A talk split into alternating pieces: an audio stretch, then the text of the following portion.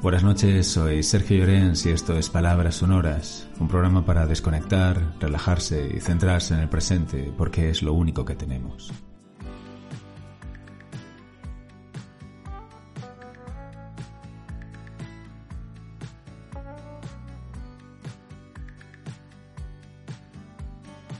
Estado de alarma, confinamiento domiciliario, desescalada por fases, la nueva normalidad con distancia de seguridad, la mascarilla obligatoria para absolutamente todo, las vacaciones menos vacaciones de la historia, la vuelta y los rebrotes, el terraceo con un máximo de seis personas, y así un largo etcétera de medidas que se van, pero vuelven con el objetivo de contener la propagación del mismo virus que nos encerró durante dos meses la pasada primavera. A pesar de que muchos todavía estamos asumiendo los cambios de conducta que exige la pandemia, los nuevos datos emitidos por el Ministerio de Sanidad señalan la interacción social como una de las raíces del problema de la transmisión comunitaria. El 31% de los brotes de coronavirus en España tienen lugar en bares y reuniones familiares. Al margen de la estadística, nos encontramos con personas que se han tomado muy en serio el concepto de nueva normalidad y, tras culminar la desescalada, han continuado limitando su vida social a un pequeño grupo burbuja. Sin embargo, seguir las recomendaciones epidemiológicas al pie de la letra y limitar los contactos sociales también trae consigo consecuencias psicológicas. Por mucho que las redes sociales, las videollamadas y los WhatsApp repletos de stickers personalizados nos ayuden a mantener el contacto con nuestro círculo, estas interacciones no satisfacen todas las necesidades emocionales que buscamos en las relaciones. Somos seres sociales y aunque la comunicación online nos ayuda a suplir la necesidad de estar en contacto con otra gente, seguimos demandando otros factores de la sociabilidad como el contacto físico o la simple cercanía de tener a alguien al lado. Al final, son esos momentos los que promueven el buen humor la risa y también la complicidad que puede surgir con las personas, cuando estamos cerca y no a través de una pantalla. Sin embargo, el coronavirus ha cambiado la forma de relacionarnos y ahora no solo tenemos en cuenta dónde quedamos para tomar un café, sino que nos paramos a pensar cuántos vamos a ser, si ese sitio está al aire libre y si las personas con las que vamos a juntarnos son pro mascarilla o no. Y precisamente esta sensación de intentar tenerlo todo bajo control, además de desgastarnos a título individual, también debilita el trato con otras personas. Desde que nos desconfinaron, apenas quedamos con nadie, y eso no sentó muy bien a una parte de nuestro grupo de amigos. Aunque en verano sí que hicimos alguna barbacoa o jornada de playa con más gente, en general, tanto mi pareja como yo estamos aprovechando para estar con la familia o hacer cosas por nuestro lado. Entiendo que puede llegar a molestar, pero tampoco nos apetece estar todo el día por ahí con la que está cayendo. Dice Lorena Fernández, dependiente de 33 años y natural de Avilés.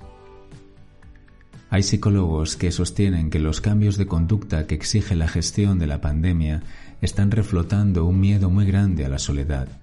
En muchos casos, cuando aparece esa tensión en las relaciones sociales, derivada de la disparidad de criterio, es precisamente porque el miedo a quedarnos solos está detrás. En terapia hay mucha gente que siente que si rechaza ciertos planes, van a dejar de llamarlos para tomar un café o que van a perder la confianza con la otra persona.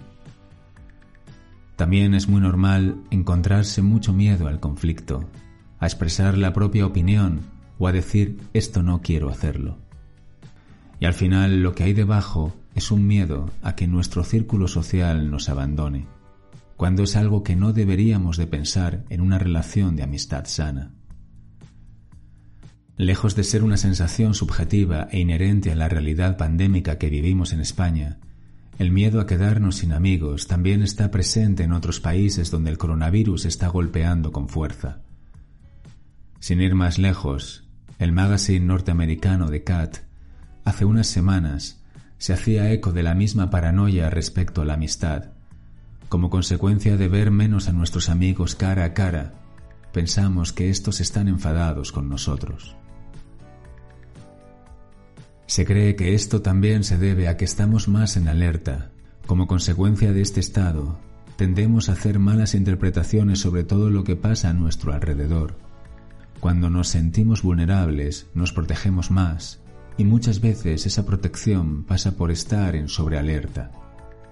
Nuestro cuerpo nos avisa de los peligros, y dependiendo del nivel de incertidumbre que manejemos, este nivel de alerta puede magnificarse.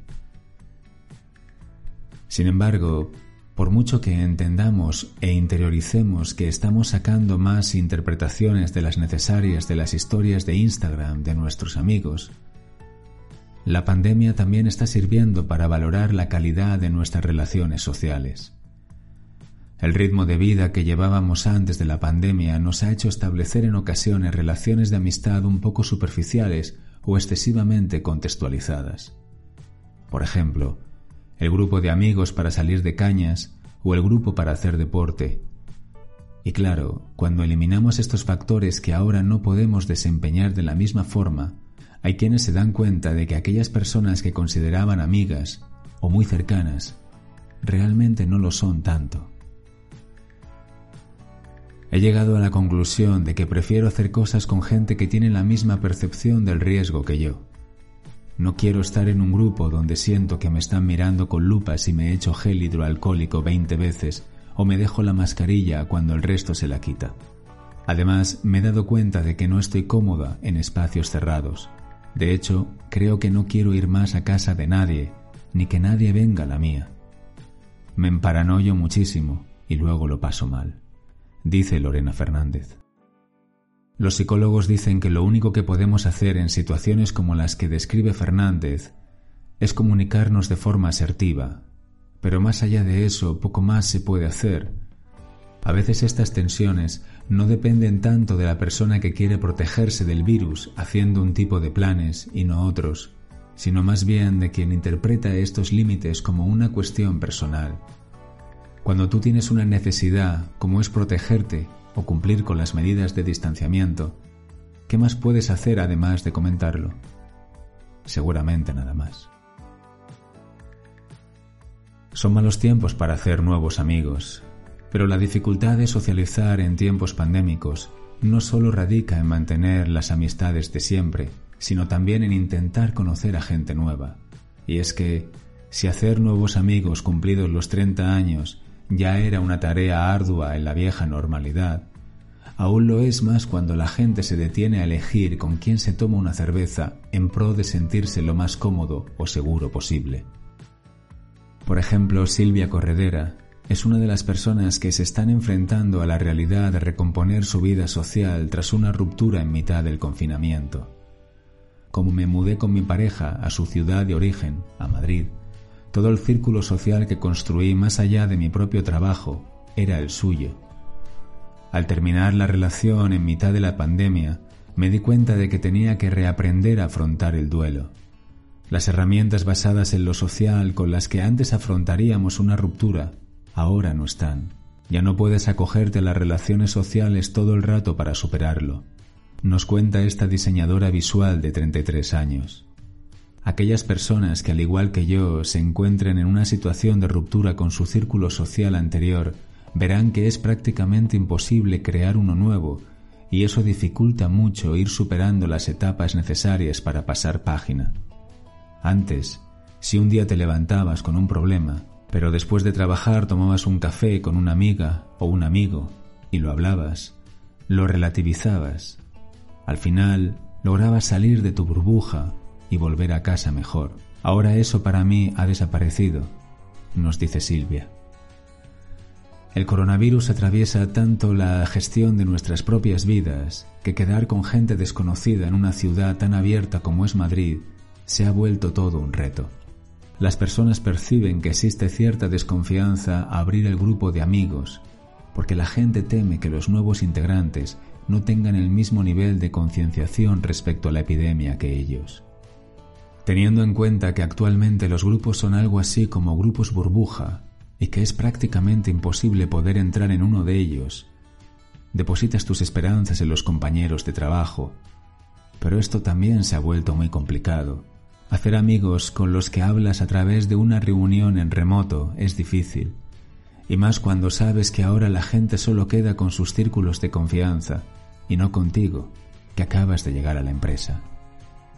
Parece que en esta pandemia solo van a sobrevivir las relaciones reales y fuertes. Quizá al fin y al cabo este maldito virus sea como un filtro, ese filtro que nos va diciendo quién es verdaderamente nuestro amigo o nuestra amiga. Quizá antes había una sobredosis de grupos de amigos, sobre todo en el WhatsApp, y ahora, con este virus, parece que hay un filtro y parece que solo se quedan los mejores.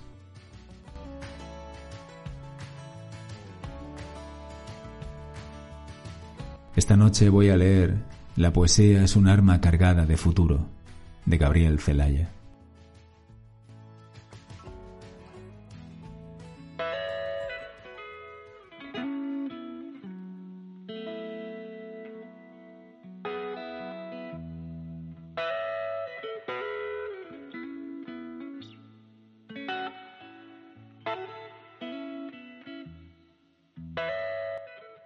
Cuando ya nada se espera personalmente exaltante, pero se palpita y se sigue más acá de la conciencia, fieramente existiendo, ciegamente afirmado, como un pulso que golpea las tinieblas. Cuando se miran de frente los vertiginosos ojos claros de la muerte, se dicen las verdades, las bárbaras, terribles, amorosas crueldades se dicen los poemas que ensanchan los pulmones de cuantos, asfixiados, piden ser, piden ritmo, piden ley para aquello que sienten excesivo. Con la velocidad del instinto, con el rayo del prodigio, como mágica evidencia, lo real se nos convierte en lo idéntico a sí mismo. Poesía para el pobre, poesía necesaria como el pan de cada día, como el aire que exigimos trece veces por minuto, para ser y en tanto somos dar un sí que glorifica, porque vivimos a golpes, porque apenas si nos dejan decir que somos quien somos. Nuestros cantares no pueden ser sin pecado un adorno. Estamos tocando fondo. Maldigo la poesía concebida como un lujo cultural por los neutrales que, lavándose las manos, se desentienden y evaden. Maldigo la poesía de quien no toma partido hasta mancharse. Hago mías las faltas, siento en mí a cuantos sufren y canto respirando. Canto y canto, y cantando más allá de mis penas personales, me ensancho. Quisiera daros vida, provocar nuevos actos, y calculo por eso con técnica que puedo. Me siento un ingeniero del verso y un obrero que trabaja con otros a España en sus aceros. Tal es mi poesía, poesía herramienta a la vez que latido de lo unánime y ciego. Tal es, arma cargada de futuro expansivo con que te apunto al pecho. No es una poesía gota a gota pensada, no es un bello producto, no es un fruto perfecto. Es algo como el aire que todos respiramos y es el canto que espacia cuanto dentro llevamos.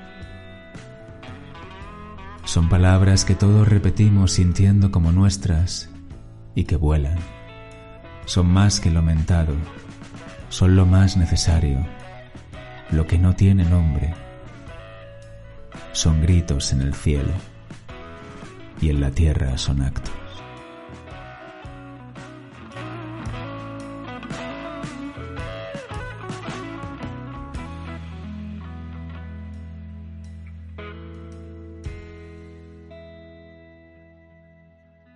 Y esto ha sido todo por hoy. Si os ha gustado podéis seguirme o darle al corazón. Y si queréis dejar un comentario, pues yo encantado de leerlo y de contestar. Buenas noches, muchísimas gracias como siempre, de verdad, por escucharme y hasta mañana. Chao.